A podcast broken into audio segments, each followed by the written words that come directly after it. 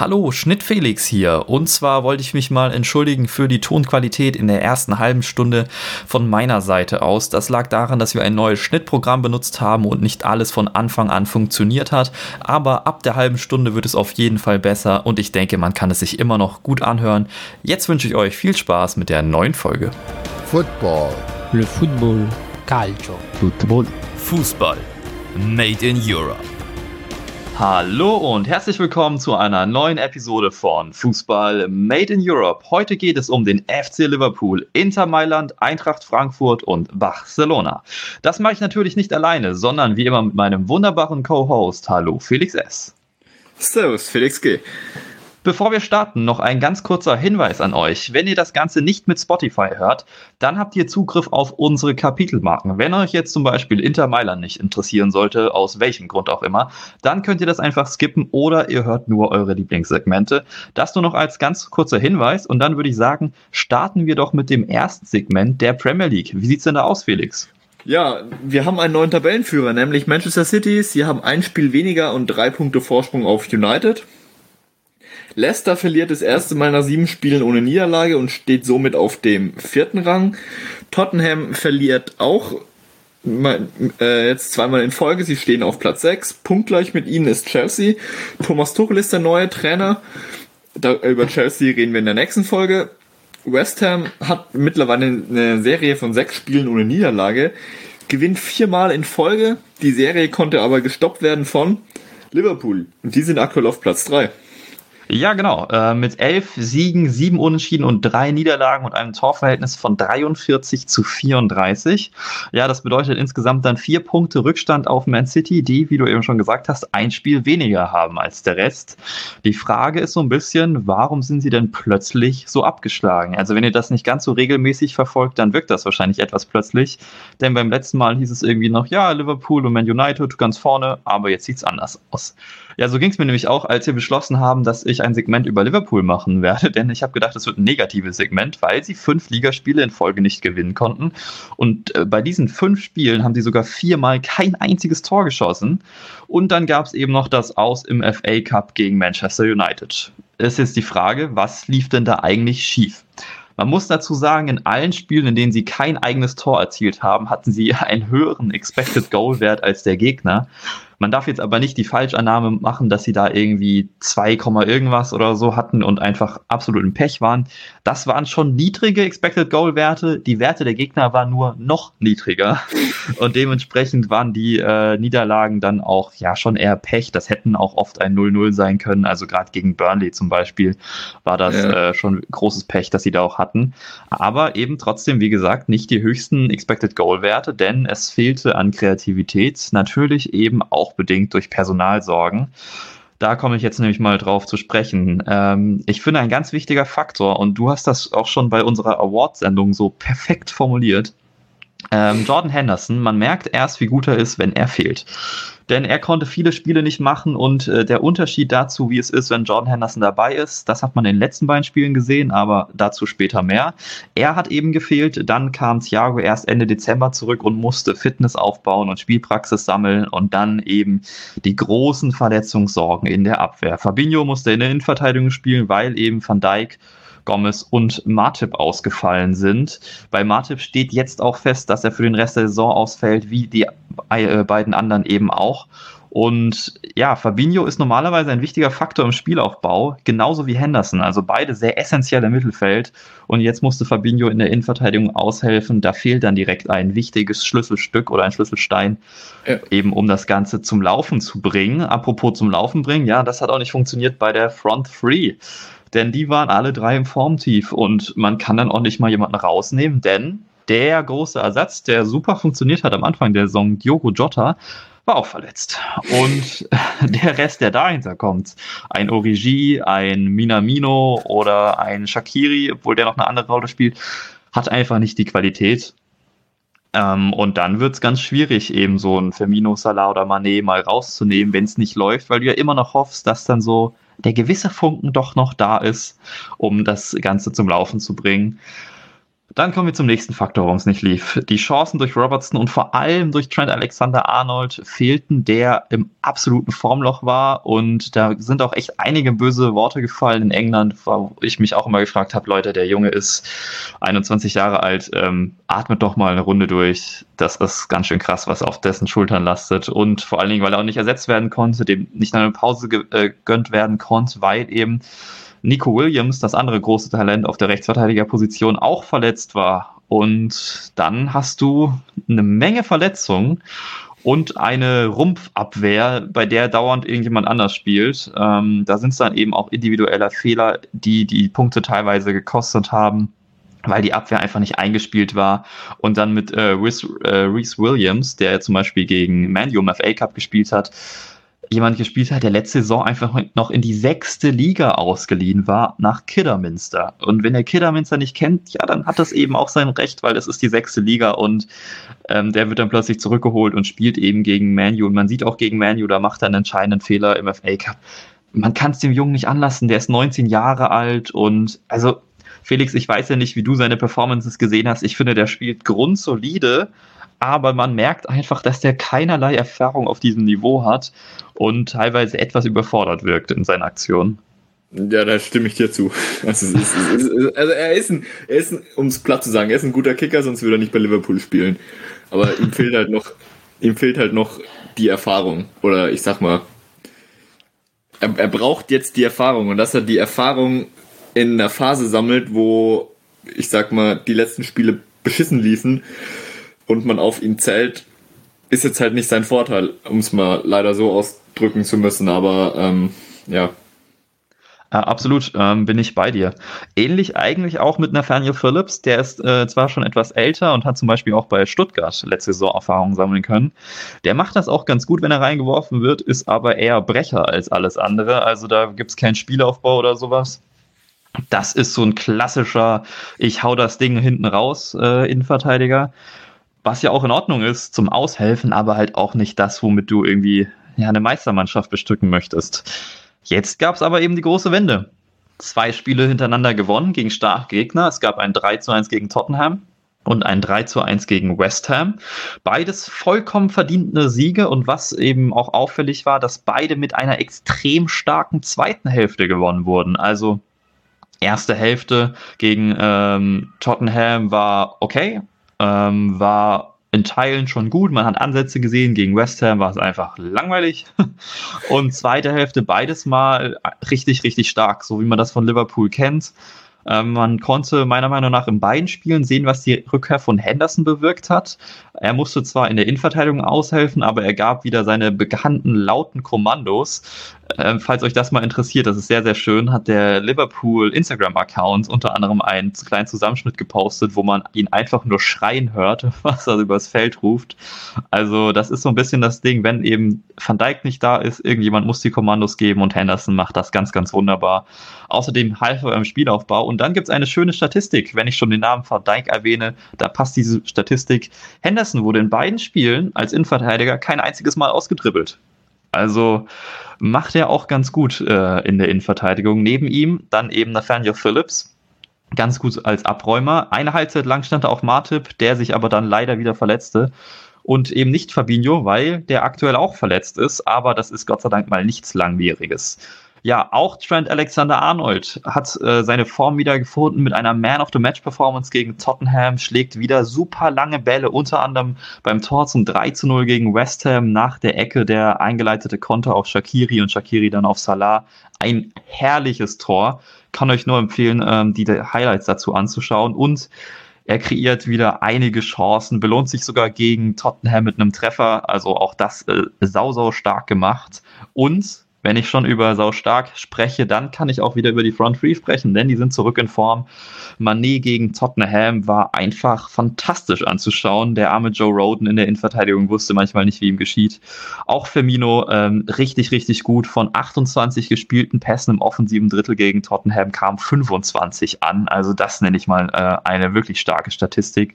Und auch Salah war in Form gegen Tottenham noch das Abseitstor, aber jetzt gegen West Ham wieder doppelt getroffen und auf Platz 1 der Torjägerliste in der Premier League. Ja, Was gegen Tottenham noch entscheidend war, ist, dass Klopp etwas umgestellt hat und Thiago nach vorne gerückt ist, fast eine Art Zehner gegeben hat, das auch sehr, sehr gut gesp äh, gespielt hat, bis er dann raus musste, weil er auch was am Kopf abbekommen hat. Ähm, das sah auch ziemlich übel aus. Fand ich auch nicht so gut, dass er da weitergespielt hat, aber das ist eine andere Geschichte.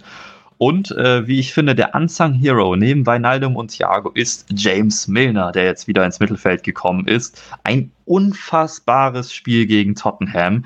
Er initiierte oft das altbekannte Gegenpressing von Liverpool und brachte eine unglaubliche Bissigkeit ins Spiel. Und Felix, ich weiß nicht, wie es dir geht, aber wenn man Thiago und Milner in einem Mittelfeld hat, hat man so diese beiden Extremen. Man hat, gab es gegen Tottenham eine Szene, wo Thiago im Mittelfeld ist und relativ unbedrängt wird angegriffen von Tottenham-Spieler, dribbelt ihn aus, geht vorbei, du denkst, jetzt spielt er einen Pass, kommt der nächste Tottenham-Spieler, dribbelt den auch nochmal kurz aus, der nächste dribbelt den auch nochmal kurz aus und schlägt dann einen Außenrisspass auf die andere Seite, wo Platz ist. Oh ja, den habe ich gesehen. Und du denkst dir, das ist Fußballkultur im Reinen. Auf der anderen Seite hast du James Milner, der versucht einen Pass zu spielen, bleibt hängen, er grätscht in sich zurück, läuft wieder weiter mit dem Ball, äh, verliert irgendwo anders den Ball, geht ins Gegenpressing, Ball äh, gewinnen und zack, hast du wieder eine Chance. Und dieses immer nachgehen, immer nachsetzen, immer rennen, das ist so dreckig, aber es ist so geil. Und wenn man bedenkt, dass dieser Mann 35 Jahre ist, dann kann ich nur meinen Hut ziehen. James Milner ist so krass und es macht auch so viel, du sagst es, es, es macht so viel Spaß, ihm zuzuschauen, weil er spielt halt dreckig, aber auf der anderen Seite, ich sag mal, er macht Thiago den Boden sauber. Oh, schön formuliert. Ähm, so, ich weiß nicht, wie es Thiago gehen würde, wenn er niemanden hätte von einem Spielertyp wie einem äh, Milner oder eben Wijnaldum, der jetzt in letzter Zeit oft auf der, und stark auf der 6 war. Auf jeden Fall. Den darf man auch nicht vergessen, aber ich hätte auch nie gedacht, dass ich mal sage, dass äh, Thiago Alcantara und James Milner mit zu meiner Lieblingskombination im Mittelfeld gehört. Also das macht schon ja, eine Menge Spaß. Da, da, hätte ich auch nicht erwartet, dass man so sagen, dich das sagen zu hören. Ja. Und gegen West Ham gab es auch noch eine ganz schöne Szene mit James Milner. Der musste nämlich so um die 60. oder kurz vor der 60. raus. War auch ein bisschen sauer, dass er raus musste. Wurde nämlich ausgewechselt für Curtis Jones. Und ja, kurz danach gab es dann aber doch die Umarmung mit Klopp, denn der eingewechselte Curtis Jones bereitete das erste Tor für Liverpool vor und Milner konnte nur lachen und ähm, hat Klopp direkt wieder verziehen. Also auch einfach ein sympathischer Kerl und ähm, wahrscheinlich mit dem weirdesten und besten Humor in der Mannschaft. Äh, dazu einfach mal auf seinem Instagram vorbeischauen. ja. Auch äh, Xerdan Shakiri ist in letzter Zeit wieder eine Option, obwohl er im Mittelfeld als Offensiv macht das, finde ich, ganz gut, so als offensiver Achter, Halbzehner, irgendwie sowas in der Richtung. Also es scheint wieder zu laufen und dann gab es jetzt einen sehr, sehr aufregenden Deadline-Day. Also im ganzen Transferfenster nichts passiert. Und dann ähm, gab es eben nach dem Spiel gegen Tottenham, wo bekannt wurde, dass Martip verletzt ist, wo noch unklar war, wie lange er verletzt ist, gab es wohl das Okay für Klopp, einen Innenverteidiger zu verpflichten. Das passierte jetzt am Deadline Day. Ben Davies von Preston North End aus der äh, Championship, also aus der zweiten englischen Liga, wurde für 500.000 plus Add-ons verpflichtet und man hat erstmal gedacht, okay, ein Innenverteidiger, der soll konsistent sein, nicht zu langsam und einfach ein grundsolider Innenverteidiger, denkst du dir, ja, das passt. Und dann wurde es plötzlich hektisch. Gegen Ende der, des Transfertages kam dann raus, ja, übrigens, ähm, Mustafi ist eine Option, weil der wohl den Vertrag mit Arsenal auflösen wird. Oder Osan Kabak von Schalke. Und dann kam das Ganze ins Rollen und ja, ganz am Ende kann man einfach nur sagen, Michael Edwards Masterclass. Er hat es geschafft. Osan Kabak von Schalke geholt für eine Leihgebühr von 1,1 Millionen Euro bis Ende der Saison. Und danach hat Liverpool eine Kaufoption. Schalke hätte gerne eine Kaufpflicht gehabt, aber er hat es geschafft. Eine Kaufoption für circa 20 Millionen plus Boni. Und Schalke hat sich dafür übrigens den vertragslosen Mustafi dann gesichert. Also so kann sich das Ding manchmal drehen. Und noch kurz vor Schluss wurde Minamino an Southampton ausgeliehen für den Rest der Saison. Denn Klopp hält viel von ihm und er braucht einfach ein bisschen Spielzeit und die bekommt er nicht. Und jetzt, Felix, würde ich gerne deine Meinung wissen ähm, zu den Innenverteidigern, die sie verpflichtet haben. Also Ben Davies, können wir einfach mal zugeben, haben wir wahrscheinlich beide sehr, sehr wenig von gesehen. Aber was hältst du denn von dieser Variante mit Kabak? Ziemlich viel. Also Kabak war ja schon vor der Saison ein bisschen im Gespräch bei Liverpool. Also sein Name wurde, ich du hast es ja mitbekommen, einfach öfters mal in den Raum geworfen es wird diskutiert, inwiefern er zu Liverpool passt. Er ist für mich jetzt bis äh, weniger die, der Spielaufbautyp, aber da er ja noch wahnsinnig jung ist, ist es 20 oder wird heuer mhm. erst 21, ähm, glaube ich, ist das ein Top-Transfer. Vor allem, wenn Liverpool jetzt die Option hat, sich erstmal seine, seine Entwicklung anzuschauen. Er wird die Spielzeit kriegen. Er wird es kriegen müssen. Wohl oder übel. Ja. Und ähm, dann wird Liverpool ganz genau sehen können oder wird Klopp sehen, wie er sich verhält, wie er sich macht, wie er sich an die Premier League anpasst. Wobei, um äh, an, an der Stelle muss ich sagen, da er jetzt dann doch schon zwei Jahre Bundesliga-Erfahrung hat, oder ja. eineinhalb bei Schalke und dann eben davor bei Stuttgart, glaube ich, dass ähm, der Unterschied da nicht so groß sein wird, weil er ja auch physisch recht stark ist. Von daher Top-Transfer, vor allem diese Kaufoption eben ist mega und von, von ähm, Ben Davies, wie gesagt, wir haben nicht so viel, ich musste seinen Namen jetzt auch danach oh, erst ein paar Mal googeln, aber mit spielender Innenverteidiger, schnell, gelernter Linksverteidiger, hat Tempo, perfekt. Also ja kann man echt nicht sagen. Also ich bin auch positiv überrascht. Gerade dieser Kabak-Deal ist eigentlich super. Jetzt habe ich schon ein paar Mal gelesen, dass Kabak eigentlich viel zu overhyped ist und alles. Und das sehe ich so ein bisschen anders. Man muss halt auch sehen, in welchen äh, Teams er bisher gespielt hat. Natürlich klar bei Stuttgart und dann aber jetzt auch bei Schalke, die halt als gesamtes Team, wo kein Spieler glänzen kann. Und ich finde, dafür hat er es immer noch ziemlich gut gemacht. Und ähm, lassen wir doch mal schauen, was Klopp da so macht mit einem Herrn Kabak.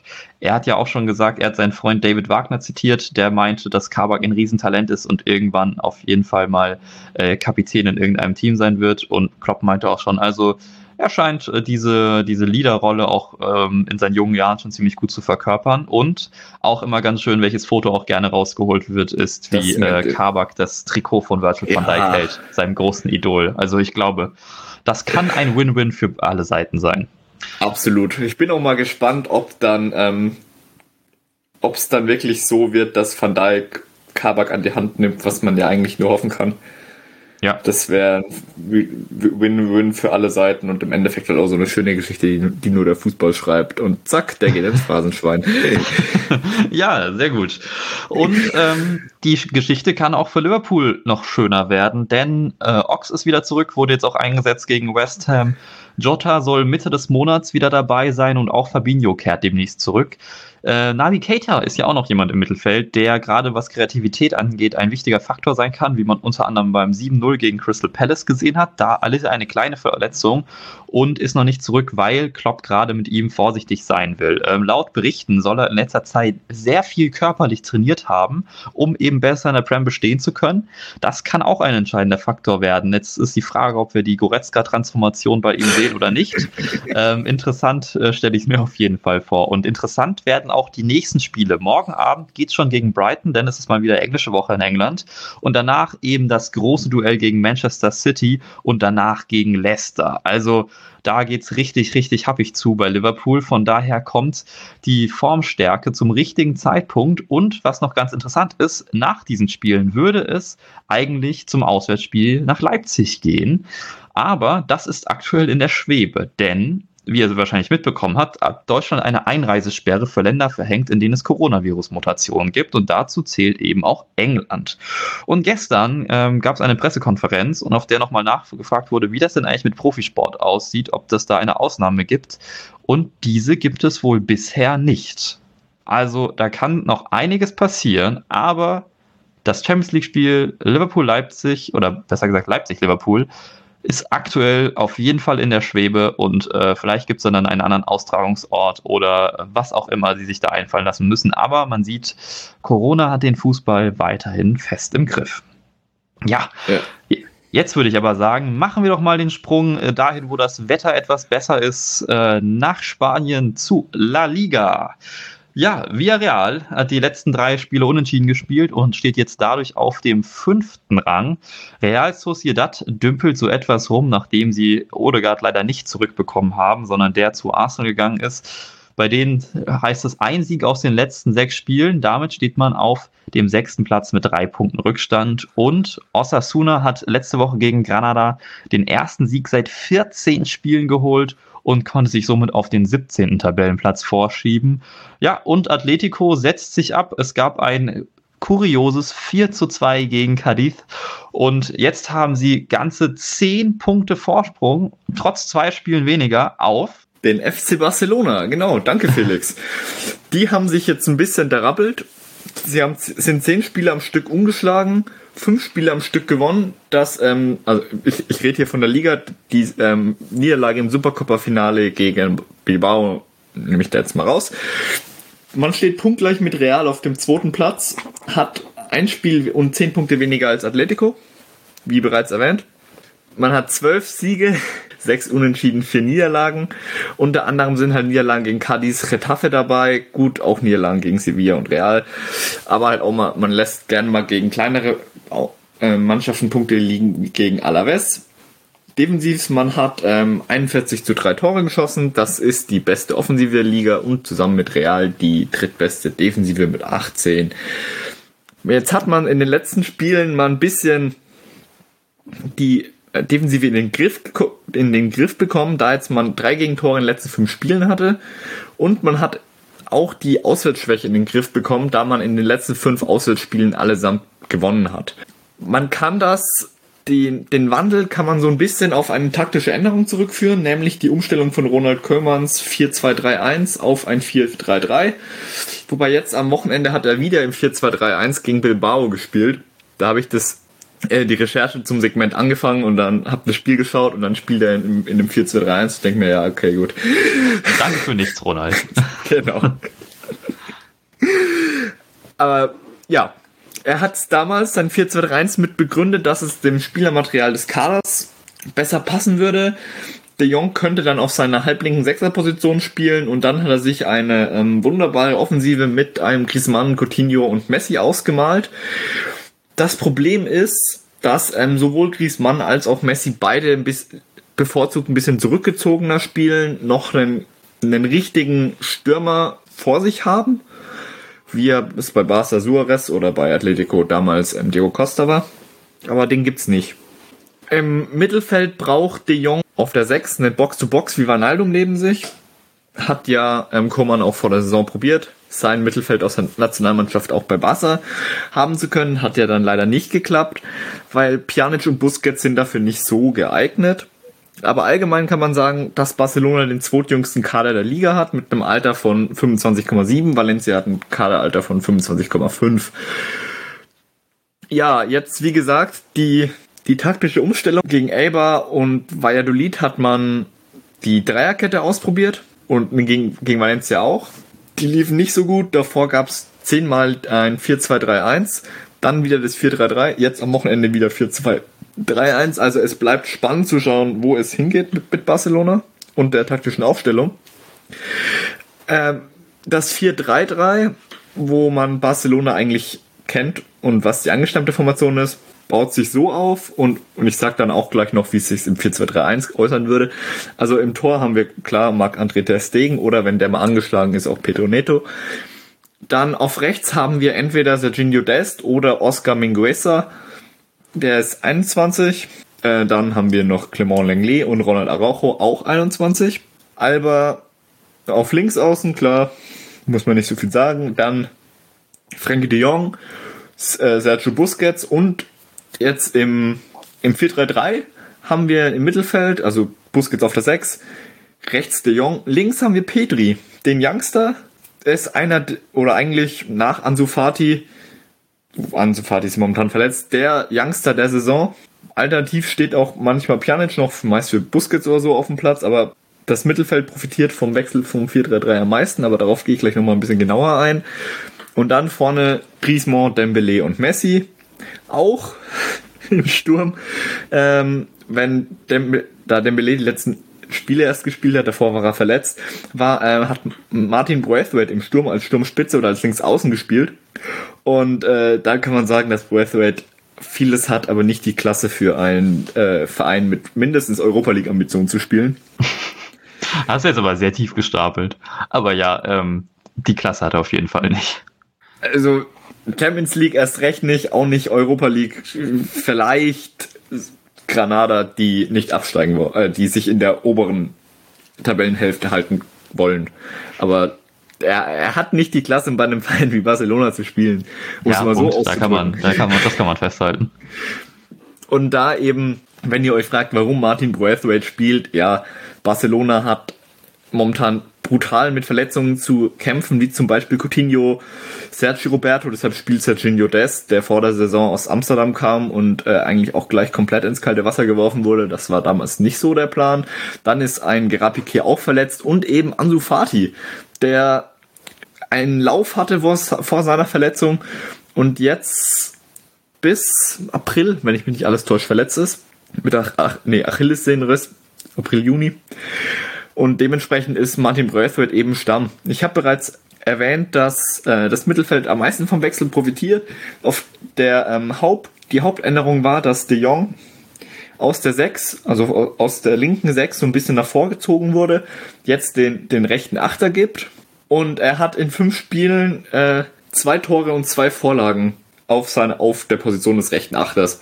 Davor hat er sich durch seine Sechserposition bedingt fast nie mit äh, vorne eingeschalten. Er ist nach, durch sein nach vorne einschalten im Sinne von mehr Läufe in den 16er machen, das letzte Drittel häufiger bespielen, ist er auch aktiver gegen den Ball, er fängt mehr Pässe ab, gewinnt mehr Zweikämpfe im Mittelfeld und auch allgemein aktiver, indem er den Ball öfters nach vorne trägt.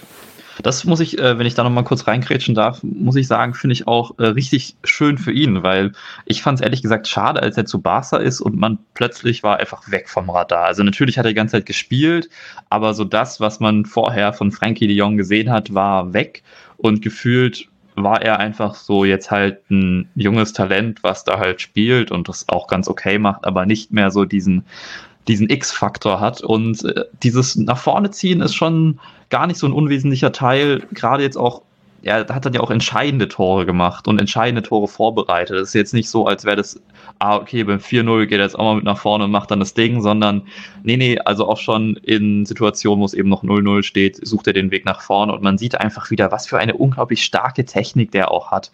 Und die kommt jetzt nochmal mehr zum Ausdruck und ähm, freut mich für ihn sehr, denn ich mag ihn. Absolut, ja, kann ich dir nur zustimmen. Und das finde ich an der, an der, ähm, jetzt an der Stelle gerade ziemlich spannend, weil Barca hat ihn damals als ähm, langfristigen Ersatz für Busquets verpflichtet. Und Busquets ist ja normalerweise der Sechser.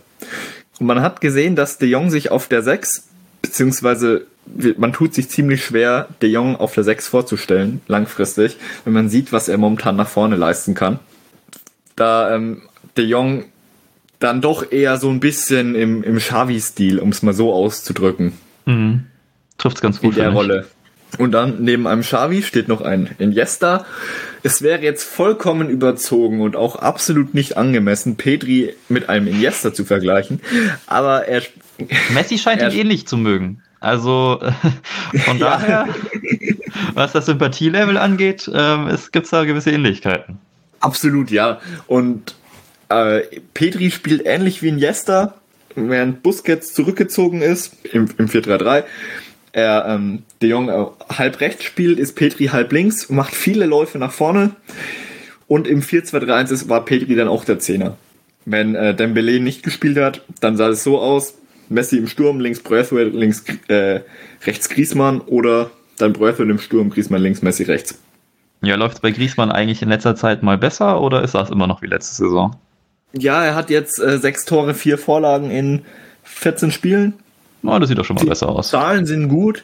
Er hat halt noch nicht so seine Position gefunden. Wie gesagt, am liebsten hat, hat er es, wenn er einen, äh, wenn er ein bisschen zurückgezogen spielen kann. Aber das gibt halt momentan Spielermaterial bei Barca einfach nicht her. Von daher, er macht eigentlich das Beste aus seiner aktuellen Position. Ja gut, Messi auch stark wie immer, zwölf Tore, zwei Vorlagen. Ja, und das trotz der angeblich schwachen Saison. Also man muss auch sagen, genau. in, letzter, in letzten Spielen hat man so wieder diese, diese Spielfreude gesehen, die, die Anfang der Saison noch nach diesem ganzen Chaos etwas gefehlt hat. Die scheint zurück zu sein und jetzt auch wieder mit einem herrlichen Freistoßtor. Also ja, Messi doing Messi things. Ja, also du hast es bereits erwähnt, das Chaos bei Barca geht eigentlich weiter, zieht sich wie ein roter Faden so durch die Saison durch. Man hat sich gefragt, warum in dem Winter keine Transfers verpflichtet wurden, man auf dem Transfermarkt nichts gemacht hat, wenn man dann doch einen, einen Kader hat, der momentan so knapp auf Kante genäht ist. Ja, der Grund dafür ist, dass der aktuelle Interimspräsident Tusquets keine Entscheidungen treffen darf, weder Spielerverkäufe noch Spielerkäufe betreffend als, äh, darf er nicht als Interimspräsident die ähm, Präsidentschaftswahlen, die eigentlich auf den 24. Januar angedacht waren, wurden jetzt wegen Corona verschoben. Aufgestellt lassen haben sich ähm, Juan Laporte, Tony Font und Victor Freixas. Sorry an alle Katalanen, wenn ich den Namen falsch ausgesprochen habe. In der Vorwahl hatte Laporte 9000 Unterschriften, roundabout, Front 4000 und äh, Fraser 2200. Es wird wahrscheinlich, wenn es irgendwann zur Wahl kommt, auf Laporte hinauslaufen. Wann diese Wahl stattfindet, ist noch unklar. Gut, das wäre das eine. Um Transfers potenziell machen zu können, bräuchte man mal Geld, ja wie ihr wahrscheinlich mitbekommen habt, sieht das da momentan bei Barca nicht so rosig aus. Man hat 117 Milliarden Euro. Äh, nein, so viel dann auch wieder nicht. Man hat 1,17 Milliarden, also ein, äh, Milliarden Euro Schulden. Also eine Milliarde und noch 170 Millionen Euro drauf. Davon äh, sind 730 Millionen kurzfristige Verbindlichkeiten. Das sind Ratenzahlungen, die noch abgestottert werden müssen. Unter anderem 70 Millionen für Coutinho. Und auch ziemlich kurios, man schuldet Bayern München noch 11 Millionen für Vidal, der mittlerweile bereits schon bei Inter Mailand spielt. Bis Ende Juni müssen 266 Millionen Euro an Banken rückgezahlt werden. Das ist ziemlich happig. Vor allem, wir wissen, bis Ende Juni gibt es kein Transferfenster. Das macht erst am 1. Juli auf, wo man potenziell noch äh, Transfers machen könnte. Und dann hat ähm, unter anderem wurde, hat El, El Mundo. El Mundo, danke, letztens noch den Vertrag von Messi geleakt. Darf ich die Zahlen vorlesen? Ich finde sie so absurd. Das ist, das ist Es wurde bekannt, verrückt. dass er ähm, für die Vertragsunterschrift einen Loyalbonus bekommen hat von rund 78 Millionen Euro. Und dass es noch einen weiteren Bonus gab um die 155, wenn ich das gerade richtig im Kopf habe. Ja. Und er verdient einfach 138,8 Millionen Euro im Jahr. Das heißt, umgerechnet verdient dieser Herr 15.834,98 Euro in der Stunde. Das ist so absurd. Da komme ich mit meinem 9,50 Euro Stundenlohn im Nebenjob nicht hin. Also das ist... Wow. Ja. Unglaublich. Und diese Zahl wirkt natürlich nochmal so viel krasser. Das ist der Vertrag, den er 2017 unterzeichnet hat, aber diese Zahlen wirken natürlich nochmal so viel krasser, wenn jetzt eben dieser aktuelle Finanzreport rauskommt mit diesen Schulden. Also da gibt es ein ganz, ganz großes Chaos im Verein. Und gibt es da jetzt eigentlich irgendein Konzept, um da wieder was besser zu machen? Oder? Mm, finanzmäßig ist nichts bekannt. Klar, man verhandelt mit den Spielern oder man ist mit den Spielern in der Verhandlung, erneut auf äh, Gehalt zu verzichten. Man konnte sich da einigen, ich glaube, 100 Einsparungen von 120 Millionen Euro, aber mir ist der Zeitraum nicht ganz bekannt. Und dementsprechend schaut man dann auch auf dem Transfermarkt in andere Richtungen. Es wurde, wenn wir schon bei Leaks sind, letztens auch ein Planungsdokument aus der ähm, sportlichen Geschäftsführung geleakt, welches gesagt hat, dass Eric Garcia bei Manchester City welcher aus der Barcelona-Jugend kommt, im Sommer ablösefrei kommen soll. Im, in dem Bericht steht so wortwörtlich, also auf Spanisch drin, es wäre ein großer Fehler, diese Chance zu verpassen. Auf der sportlichen Ebene ist diese Verpflichtung ein Muss. Er kommt aus der Region, kennt den Verein und seine Philosophie. Die Kosten im Vergleich zu anderen Spielern seiner Klasse sind enorm niedrig. Der Spieler akzeptiert unsere Forderungen und der Innenverteidigermarkt ist rar gesät. Ergo, Eric Garcia ist das ähm, absolute Nummer 1 Ziel bei Barca, was die Innenverteidigung angeht, da unter anderem ein, Minguez, ein Oscar Mingueza, den ich vorhin angesprochen habe, noch nicht vollkommen, äh, noch nicht das vollkommene Vertrauen ge äh, genießt. Er gegen Partien, gegen mittelschwere Gegner kann er der Mannschaft weiterhelfen, aber für die wichtigsten Spiele ist er noch nicht bereit. Aufgrund der, seiner Verletzungsanfälligkeit wird ähm, Samuel Umtiti als ein unverlässiger, unzuverlässiger Spieler eingeschätzt und dementsprechend möchte man sich dann im Sommer mit Eric Garcia verpflicht, äh, verstärken. Man muss demzufolge, oder die Verpflichtung von Garcia zeigt es schon, was Barca langfristig auf dem Transfermarkt machen möchte. Sie verfolgen ein neues Konzept. Sie möchten mehr auf junge und talentierte Spieler setzen, um große Einsparungen bei den Personalkosten zu vollziehen. Ergo, Einsparung bei Personalkosten heißt, Messi geht? Das wäre wahrscheinlich ein sehr naheliegender Schritt, ja. Bin gespannt, wie es im Sommer mit Messi weitergeht. Ihn von der Gehaltsliste haben zu müssen, wäre definitiv, wäre ziemlich gut. Ja, Muss aber tragisch natürlich dann auch auf der anderen Seite, dass man keine Ablösesumme bekommen würde. Genau, ja. Das wäre krass. Also entweder Barcelona, keine Ahnung, holt irgendwie noch irgendwoher noch mal 300 Millionen und macht einen riesen Vertrag für Messi. Also wenn sie das schaffen, dann soll sie mir auch einfach mal sagen, wie, weil dann hätte ich da auch Interesse dann. Wenn man mit 1,17 Milliarden Schulden noch mal irgendwo 300 Millionen herbekommt, äh, dann schaffe ich das mit meinen 0 Euro Schulden doch wohl auch. Also ganz ehrlich. Das, dann hätte ich gern die gleichen Finanzexperten. Bei Barcelona hat es alles noch eine, eine leichte ähm, politische Komponente, da man sich über die Jahre hinweg immer als Gegengewicht zu Madrid verstanden hat. Katalanische Unabhängigkeit, ganz, ganz große, auch in der Historie gelebte Abneigung gegen Franco. Madrid war ja der Franco-Club, in Anführungszeichen. Man, man weigert sich auf jegliche Unterstützung aus der spanischen Hauptstadt von der Regierung und versucht daher auch irgendwie, da Barcelona ja der FC Barcelona auch das Symbol, wie bereits erwähnt, der katalanischen Unabhängigkeit ist und auch weiterhin plant zu sein, ja, diese Schulden abzustottern. Aber wie? Steht in den Sternen. Ja, Ronald Koeman sagt dazu in dem Interview, ich lese jetzt mal auf Englisch vor, but even with all those kind of difficulties, I like to be here. I like the club, I like the people, I like the fans. I like the city to live in. It was my dream, and after one or two times, I had the possibility to be the coach of Barcelona. But the circumstances meant I didn't choose that. But now it was really the moment to choose the job when they came to ask me. Weiterhin sagt Koman in dem Interview noch, dass er eine gute Beziehung zu Messi hat. Hm, vielleicht bleibt Messi, keine Ahnung. Auf jeden Fall ähm, sagt, sagen sowohl Koman als auch Messi und die komplette Vereinsebene, dass es nicht die Intention war, diesen Vertrag zu veröffentlichen und man das als einen Angriff auf Messi versteht von der Presse. Ja, das, äh, wie sich das alles in Barcelona weiterentwickelt, bleibt spannend zu, zu sehen. Ja, es bleibt spannend. Dann würde ich ja. sagen, schauen wir doch mal äh, in die Serie genau. A, oder Felix? Ja, absolut, gerne. AC Mailand steht weiterhin auf Platz 1 die Roma konnte sich nach einer 3-0-Niederlage im Derby gegen Lazio wieder fangen und steht mit der zweitbesten Offensive der Liga auf Rang 3. Lazio erstarkt mit fünf Siegen in Folge. Unter anderem haben sie gegen, erwähnt, die Roma und Atalanta gewonnen. Und Juve ist zuletzt wieder sehr stark. Die fünf, fünf der letzten Ligaspiele konnten gewonnen werden, aber man hatte halt auch eine 0-2 Niederlage und die gab es gegen Inter Mailand. Ja, die stehen aktuell auf Rang 2 der Liga, eben hinter dem Stadtnachbarn mit 13 Siegen, 5 Unentschieden und 2 Niederlagen mit einem Torverhältnis von 49 zu 23. Zwei Punkte Rückstand hat man auf Milan und man hat die viertbeste Abwehr der Liga zusammen mit Milan, aber eben die beste Offensive der Liga. Und das äh, kommt durch den Trainer Antonio Conte. Ja, taktisch ist, das, ist es das, was man von Conte erwartet. Ein 3-5-2. Wir gehen das Team mal so ein bisschen durch. Wir haben den ewigen Handanovic im Tor. Davor haben wir eine Dreierkette bestehend aus Milan Skriniar, Stefan de Frey und Alessandro Bastoni. Dann auf rechts haben wir Hakimi und auf links Ashley Young oder Perisic, je nachdem. Und im Mittelfeld haben wir ein Dreiermittelfeld bestehend aus äh, Barella, Brozovic oder Vidal, ab und zu auch Gagliardini. Und da fehlt natürlich noch der Name Eriksson, aber darauf komme ich später noch kurz zu sprechen.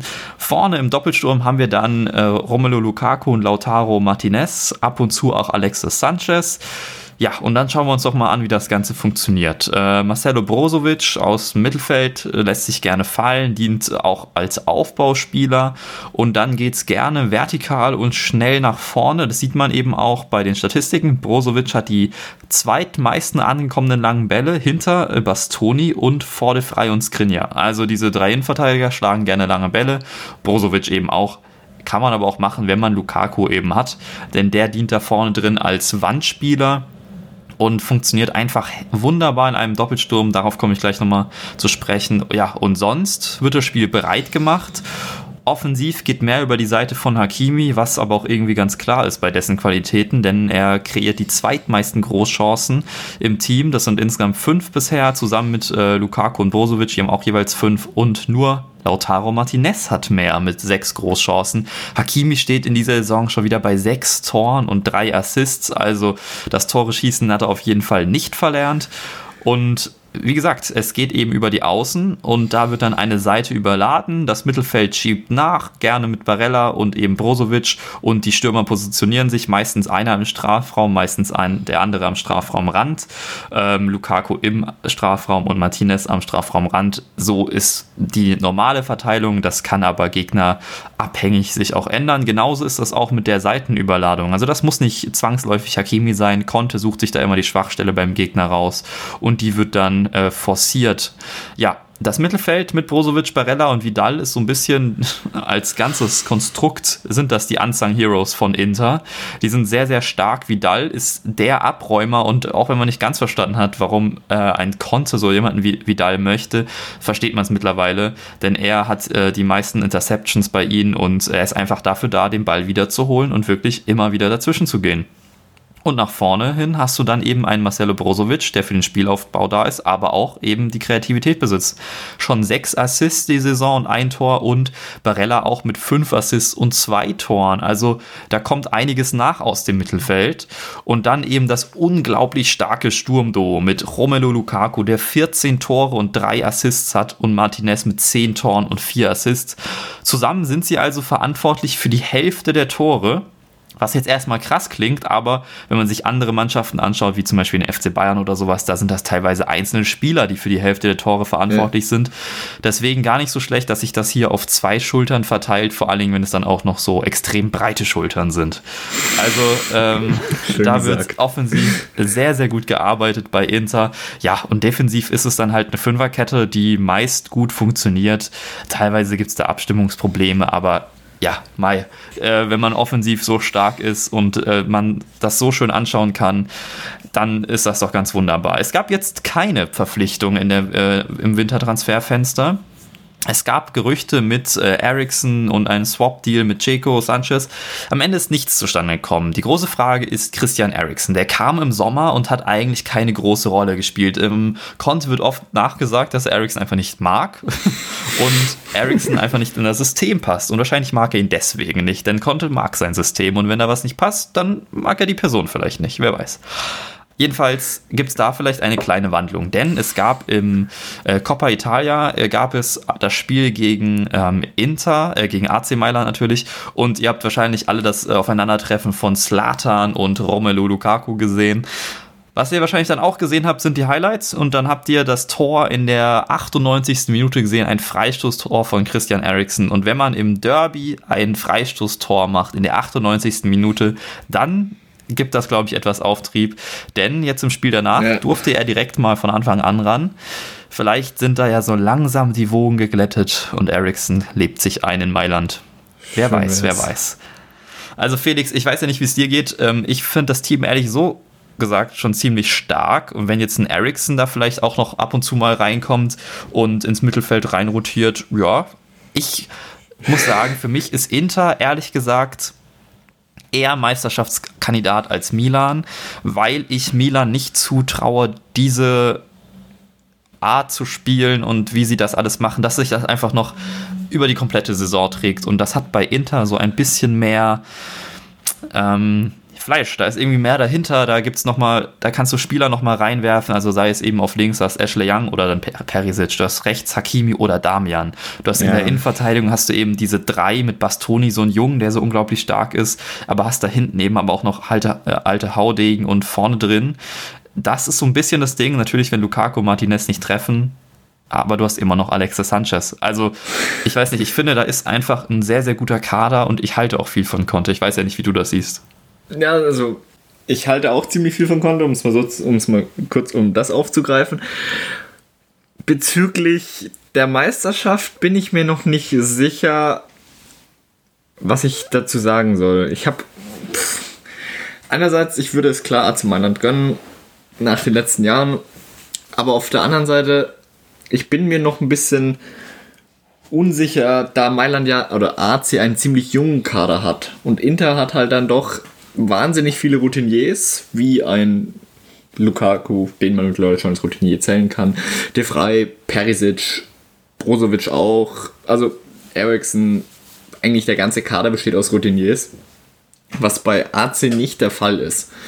Und der AC-Kader, die haben jetzt in den letzten Wochen dann auch viel mit Verletzungen zu kämpfen gehabt. Ich weiß es nicht. Ich, ich finde es schön, dass es mal wahrscheinlich nicht Juve wird oder Juve momentan dann doch noch ein bisschen äh, nicht die besten Karten hat. Ja, Im Endeffekt ist, ist es mir egal, genau da ist Juve eben ein Faktor, wo ich Inter vorne sehe, weil Inter dann dieses Spiel gegen Juve jetzt gewonnen hat. Und das war, finde ich, so ein krasses Ausrufezeichen. Ja, stimmt. Aber die Saison ist noch lang und wer weiß, was passiert und so. Jegliche Phrasen, ihr könnt sie jetzt hier alle einfügen. Aber ähm, ich sehe da Inter ähm, etwas weiter vorne. Ja, neben dem Platz gibt es aber auch noch ein paar interessante Dinge bei Inter und das ist äh, der Präsident Steven Zhang oder Zhang. Entschuldigung an alle Chinesen, die das hier hören ihr beiden, ihr würdet wahrscheinlich wissen, wie das ausgesprochen wird. Es ist ein 29 Jahre alter Chinese, der vom Fortune Magazin zu den 40 einflussreichsten Chinesen unter 40 Jahren äh, gezählt wurde. Ist 2016 bei Inter eingestiegen, beziehungsweise ja, mit dem Geld seines Vaters eingestiegen. Der Vater leitet die Einzelhandelskette Suning, die 32 Milliarden Euro Umsatz im Jahr macht, in China ein ganz, ganz großer Player ist, aber in Europa noch komplett unbekannt. Und da soll Inter jetzt jetzt ebenso ein wenig als Markenbotschafter dienen. Vor Sang gab es bis 2013 die Ära Massimo Moratti, eigentlich ein ja, Besitzer, wie er im Buche steht, in Italien. Wir hatten es ja vor auch schon bei AC Milan, diese Sache mit Berlusconi und alles. Also da war mal ein bisschen mehr los hinter den Kulissen. Mittlerweile ist das alles etwas ruhiger. Aber eben Massimo Moratti war auch einer der, ähm, wie die Elf Freunde schreibt, einer, der zwischen Grandezza und Telenovela pendelte. Den F-Freunde-Artikel dazu verlinke ich euch mal, ist auch ganz schön zu lesen. Und ähm, ja, er hat aber auch einige Entwicklungen verschlafen. So hatte Inter zum Beispiel 2010 noch keine eigene Facebook-Seite. Oh. Ähm, nach dem Trippelsieg gab es also keine Likes. also sowas alles okay. komplett verschlafen. 2013 musste Moratti den Club dann verkaufen und ja, wie gesagt, seit 2016 ist dann eben Sang mit dabei. Mittlerweile ist er auch Präsident, leitet den Club wie ein Spitzenmanager und Moratti, der Ex-Präsident, nennt ihn einen Visionär und steht ihm auch gerne mal als Ratgeber beiseite. Sang hat gelernt, wie wichtig es ist, ähm, Gesichter zu haben im Verein. Er hat unter anderem Ravier Zanetti, den Ex-Spieler von Inter als Vizepräsident und als Clubrepräsentanten installiert. Sang selbst bleibt lieber im Hintergrund und diese Sache mit Zanetti ist auch etwas, weswegen die, die Tifosi ihn schätzen. Das und natürlich, weil er dem Club Erfolg bringt. Da ist man in Italien nicht ganz so traditions, ja, negativ gesagt, versessen wie hier in Deutschland. Dort steht Erfolg dann doch eher etwas über vielleicht den Hintergrund, äh, Hintergründen der leitenden Person. Übrigens noch zu dem Fakt, dass Inter 2010 keine Facebook-Seite hatte. Mittlerweile sind sie der europäische Club mit dem größten Wachstum in den sozialen Netzwerken. Also auch hier ist es ein ganz gutes Beispiel, was die Wandlung von Inter Mailand angeht. Ja, ja man, man könnte ja jetzt auch nur ergänzen, dass wenn Inter noch 2010 keine Facebook-Seite hatte, da bis heute noch viel nachgeholt wird. Aber ich, das verweise ich mir jetzt. Nee, ähm, ja. klar, man kann sehen, wie Inter vor allem in Fernost da wahnsinnig aufholt oder eben auch durch die Strahlkraft von Suning sehr viel dazu gewinnt. Noch ganz kurz, du hast erwähnt, dass äh, Moratti gerne mal den Berater für Sang gibt oder Sang weiß nicht, wer von euch es mitbekommen hat, als die Sache mit Messi im Sommer aufgekocht ist, hat Moratti doch zusammen gemeint, ja, es wäre jetzt eigentlich perfekt, einen Spieler wie Messi zu, nach, zu Inter Mailand zu holen. Und hat äh, Sang geraten, äh, Messi zu verpflichten. Auch interessant. Mal schauen. Ja, vielleicht ganz gut, dass der nicht mehr Präsident ist, weil sonst ja. hätte äh, Inter vielleicht einen ähnlichen Schuldenberg wie Barca. Wer weiß, alles nur Spekulation. Wissen oder wäre spannend Lass zu wissen, ob Messi bei Conte auf, äh, auf der Bank sitzt, wenn er nicht nach hinten mitarbeitet. Ja, vielleicht hätte er ein ähnliches Schicksal wie Christian Eriksen, wer weiß. Ja, gut, stimmt. Aber wir wollen jetzt keine Eriksen-Messi-Vergleiche. Lass uns lieber von den möglichen Schuldenbergen zu den äh, wahrscheinlich am wenigsten verschuldeten Vereinen in Europa kommen, nämlich nach Deutschland in die Bundesliga. Dort ist ein Team komplett ohne Schulden und mit einem Haufen voller Geld auf Platz 1 mit sieben Punkten Vorsprung, der FC Bayern München. Dahinter gewinnt der nächste Verein mit Geld äh, gegen einen anderen Verein mit Geld. RB Leipzig gewinnt das Verfolgerduell gegen Leverkusen 1 zu 0 und steht somit auf Platz 2. Drei Punkte dahinter ist Wolfsburg. Die haben auch Geld und sind jetzt fünf Spiele in Folge ohne Niederlage. Leverkusen, Dortmund, Gladbach haben alle 32 Punkte auf den Rängen 5, 6 und 7 und das sind ja für alle dann 13 Punkte Rückstand auf die Bayern und wahrscheinlich keine Meisterschaft mehr. Und dann gibt es da noch ein Team, das einen Punkt mehr hat als die gerade genannten, als die vermeintlichen Champions League Aspiranten und das ist Eintracht Frankfurt. Die haben nach dem Verkauf der Büffelherde auch Geld. und das haben sie ziemlich gut angelegt. Dazu komme ich gleich. Aber wie schaut es denn aktuell bei Frankfurt aus? Letztes Jahr hat man ja bekanntlich äh, nicht die europäischen Plätze erreicht, also fährt man momentan nur in der Bundesliga. Man ist aktuell in der Bundesliga Vierter mit 33 Punkten. Torverhältnis von 38 zu 28. Man hat 8 Siege, 9 Unentschieden und 2 Niederlagen. Sie haben mehr Unentschieden als Wolfsburg. Hätte ich jetzt auch nicht gedacht. Nach Expected Points hätten sie 2 Punkte mehr und wären punktgleich mit Bayern. Auch interessanter Fakt dann stellt man sich die Frage, warum äh, die Eintracht jetzt eigentlich so weit oben ist, weil der Saisonbeginn lief ja eher schleppend, um es mal nett auszudrücken. Ja, man hat die Formation umgestellt. Man macht es jetzt wie Antonio Conte. Man spielt mit einer Dreierkette. 3-4-3 ist ja in der Liga allgemein die aktuelle Trendformation. Wir hatten es in den letzten Folgen Union und Freiburg spielen auch mit einer Dreierkette. Beim 3-3 gegen Gladbach wurde die wurde erstmals mit Dreierkette gespielt, seitdem gab es sechs Siege, zwei Unentschieden. Ja, wo soll ich anfangen? Bezüglich der Dreierkette, um es mal so zu machen. Ich habe ziemlich, ziemlich viel aus dem äh, Artikel, mit, aus dem super guten Artikel von Tobi Escher mir angelesen. Den findet ihr auf Elf Freunde, den packen wir auch nochmal in die Show Notes. Um jetzt auf die Dreierkette zu kommen.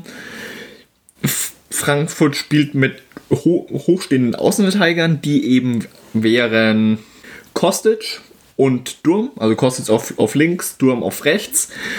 Gegen den Ball kann man so eine Fünferkette im 5-2-3 oder ein 5-4-1 spielen. Allgemein kann man sagen, die Aufstellung stellt sich momentan so auf. Wir haben Kevin Trapp im Tor, Hinteregger mit den fünf meisten gewonnenen Zweikämpfen der Liga, dann Ndika und Tuta im Mittelfeld, von rechts nach links, Durm, So, Hasebe oder eben Rode, neben Philipp und dann Philipp Kostic auf links und in, im Sturm haben wir auf den zwei Zehnerpositionen Kamada und Younes oder Barkok und Adrian Silva. Ich habe, ihr habt schon mitbekommen, ich habe gesagt, zwei Zehnerpositionen in der Dreier, äh, bei einem 3-4-3 sind das nicht eigentlich Flügelspieler. Ja, aber Adi Hütter erlaubt seinen Flügelspielern in, äh, sehr in die Mitte zu kommen. Also ist im Endeffekt äh, gibt sich die Doppelsinn durch Einrücken, Einrücken der Außenstürmer und das ist egal, ob es ein Kamada und Ayman Barkok ist. Man hat sehr kreative Spieler, welche viele Angriffe über die Halbräume einleiten. Kamada ist ein, kommt stärker über das Passen als zum Beispiel ein Amin Younes. Kamada hat zwei Tore, sechs Vorlagen. Ein Barkok hat zwei Tore, fünf Vorlagen. Und äh, Younes und Barco kommen über schnelle Dribblings. Hier jetzt mittlerweile das Problem der fehlenden Kreativität gegen tiefstehende Gegner lösen da in der vergangenen Spielzeit man oft die vermisste Gefahr, die ähm, es gab, die vermisste Gefahr aus dem Halbraum. Der Gegner hat sich hinten reingestellt und dann wusste man nicht so ganz, was, was, was man jetzt machen soll. Diese, dieser kreative Mangel, um es mal in Anführungszeichen auszudrücken, wird jetzt eben durch die Außenstürmer oder durch die einrückenden Außenstürmer, verkappten Zehner oder verkappte Flügelspieler, seht es wie ihr wollt, gelöst um noch kurz auf die Defensive zu kommen, die im Endeffekt das Rückgrat dessen gibt, worauf ich gerade eingegangen bin, nämlich die Defensive. Und man kann, oder Tobi Escher bezeichnet Adi Hütter als einen der besten Trainer des Landes, was die Vermittl Vermittlung von aggressiven und kompaktem Pressing angeht. Ja, kann man glaube ich so unterschreiben. Was das Gute an Frankfurt und Schlechte für die Gegner ist, äh, wenn sie mal in Führung liegen, stellen sie sich körperlich wuchtig hinten rein, Fünferkette, halten den Gegner in, Schach und können dann über das Tempo, über die Außen Konter fahren, um das Ergebnis hochzuschrauben. Und man, wenn man sich die Zahlen ein bisschen genauer anguckt, seit der Umstellung hatten wir neun Gegentore in acht Spielen. Davor hatten wir 19 Gegentore in elf Spielen. Also da seht ihr mal, wie krass diese Bilanz ist oder wie viel die Umstellung gebracht hat bei Eintracht Frankfurt. Und ich habe schon die Offensive erwähnt. Und wenn man über die Offensive von Eintracht Frankfurt spricht, kommt man an einem Namen nicht vorbei. Das ist nämlich Adrian Silva. Der ist seit der Corona-Pause im äh, letzten Frühjahr on fire, hat äh, seit dem Restart acht Tore geschossen. Davor hat er immer wieder ein bisschen kleinere Verletzungen, Fitnessmängel gehabt. Er kam nicht so ganz im Tritt. Die Pause konnte er wohl ziemlich gut nutzen da er dann jetzt in dieser Saison schon, nachdem er letztes Jahr seit dem Restart angefangen hat, er macht eigentlich die Saison nahtlos weiter. 18 Spiele, 16 Tore, 2 Vorlagen, ist vielseitig, besser, also Tore zahlenmäßig besser als Erling Haaland. Das ist schon krass. Und was ich bei ihm aber auch krass finde, ist so in seiner Spielweise, wenn man sich so ein Frankfurt-Spiel mal anschaut. Klar, er hat diese unglaubliche Torquote, aber was ich finde, auch sehr auffällig ist, was auch nochmal mehr auffällt, wenn jetzt äh, noch Jovic gebracht wurde, den sie jetzt äh, wieder geliehen haben von Real. Wenn der mit reinkommt, wie er die Gegner auf sich zieht, um Platz für die anderen zu schaffen. Ja. Also das macht er mittlerweile der wahrscheinlich gar nicht unbedingt absichtlich, so hey Gegner, hier bin ich, sondern die denken sich, fuck, da ist übrigens dieser Typ, der die ganze Zeit Tore macht, wir müssen zu dem. Aber das schafft halt Räume für die anderen und dann kann eben ein Kamada, wie du schon angesprochen hast, oder ein, ein Younes oder jedem jetzt dann auch Luka Jovic vielleicht in diese Räume gehen und man sieht es bei den Toren, die Luka Jovic gemacht hat, unter anderem das, das erste, dieser schöne Volley, da hatte er eine Menge Platz im Strafraum, lag aber auch daran, dass der zweite Innenverteidiger einfach bei äh, Silva war. Genau. Und dann ist das natürlich ein valides Mittel. Und vor allem, es ist jetzt halt auch noch durch, den, durch die Leihe von Jovic schon guten Luxus, nochmal einen vom Kaliber Luka Jovic rein, reinschmeißen zu können, wenn der Gegner hinten raus platt ist. Es ergibt sich Räume, es werden die Räume gemacht und dann kommt ein, ein Doppelsturm des Kalibers André Silva, Luka Jovic, um dann nochmal ein bisschen mehr zu pisacken. Schon stark. Stark Sehr ist auch stark, der ja. drittnächste Gegner der Eintracht Frankfurt. Nichts gegen Hoffenheim und Köln, aber danach geht es gegen Bayern. Obwohl sie da ja immer gute äh, Erfahrungen gemacht haben in den letzten Jahren oder letzten Saisons, muss man auch mal sagen. Also Frankfurt und Bayern äh, verspricht auf jeden Fall torreich zu werden, egal in welche Richtung. Genau, torreich, du sagst es. Und vielleicht wird es davor auch torreich in Hoffenheim oder daheim gegen Köln. Mal schauen. Gegen Hoffenheim ist auch ein spannendes oder ein, ein schönes Spiel, denke ich mal vor allem. Ja, also torreich ist es ja in letzter Zeit bei der Eintracht öfter mal. Ähm, aber ich, ich finde es ehrlich gesagt schön zu sehen, dass sie nach diesem ja doch etwas verkorksten Saisonstart jetzt so durchstarten, ist natürlich auch, dadurch, dass Kostic wieder da ist und sowas, das sind natürlich Faktoren, die damit reinspielen. Aber auch das ich finde es ehrlich gesagt super, dass es jetzt eher Richtung Younes und Barkok geht, anstatt Richtung Rode und Ilsanker. Das ist ja so ein bisschen Schön Anfang der Saison oft Rode und Ilsanka im Mittelfeld, mittlerweile Yunus und Barkok. Und das steht halt, wie du schon gesagt hast, einfach für Kreativität und nicht für dieses Zerstörerische. Und das wünschen wir uns doch eigentlich alle, wenn wir Fußball schauen, oder? Ja.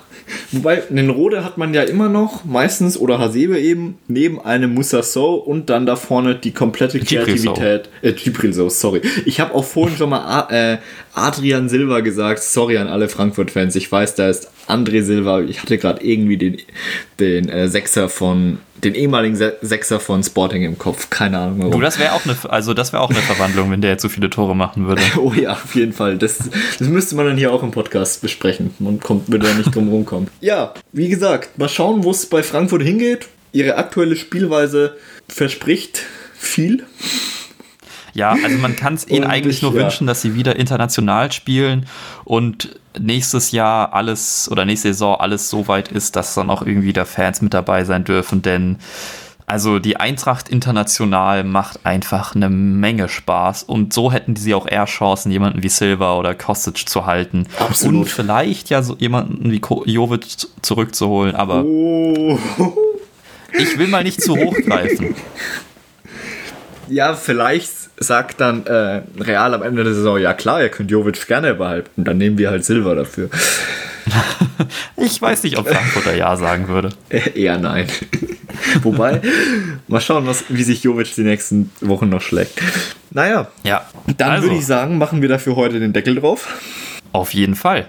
Das war mal wieder sehr, sehr interessant. Auch äh, die Dinge abseits des Platzes finde ich immer spannend. Gerade in Barca, äh, bei Barca geht es ja ganz schön rund. Ähm, und auch sonst haben wir hier wieder Vereine, die alle, kann man eigentlich so sagen, lassen wir vielleicht mal das Finanzielle weg, wieder erstarkt sind. Ja. Und das ist immer ganz schön, wenn es irgendwie so ein übergreifendes Ding gibt, was sich bei allen Vereinen wiederfindet, finde ich. Dann äh, bleibt mir nur noch zu sagen, sorry für die Audioqualität in der ersten halben Stunde. Die Sache geht auf meine Kappe.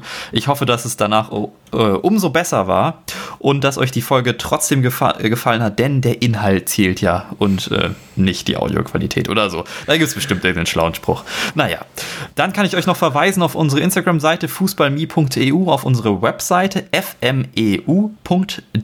Da findet ihr auch alle Folgen und könnt Kommentare schreiben, findet ein Kontaktformular, wenn ihr irgendwelche Themenvorschläge habt, immer gerne her damit. Und sonst dürft ihr euch auf zwei Mannschaften auf jeden Fall schon mal freuen, Paris und Chelsea, die in der nächsten Folge drankommen werden. Dann auch wieder in zwei Wochen und nicht drei wie dieses Mal, aber das seid ihr ja gewohnt, dass das nicht immer ganz so perfekt regelmäßig ist. Ich bedanke mich bei dir, Felix, und freue mich sehr aufs nächste Mal. Bis dann und ciao. Ich bedanke mich auch, Felix, freue mich auch aufs nächste Mal und ja, Servus.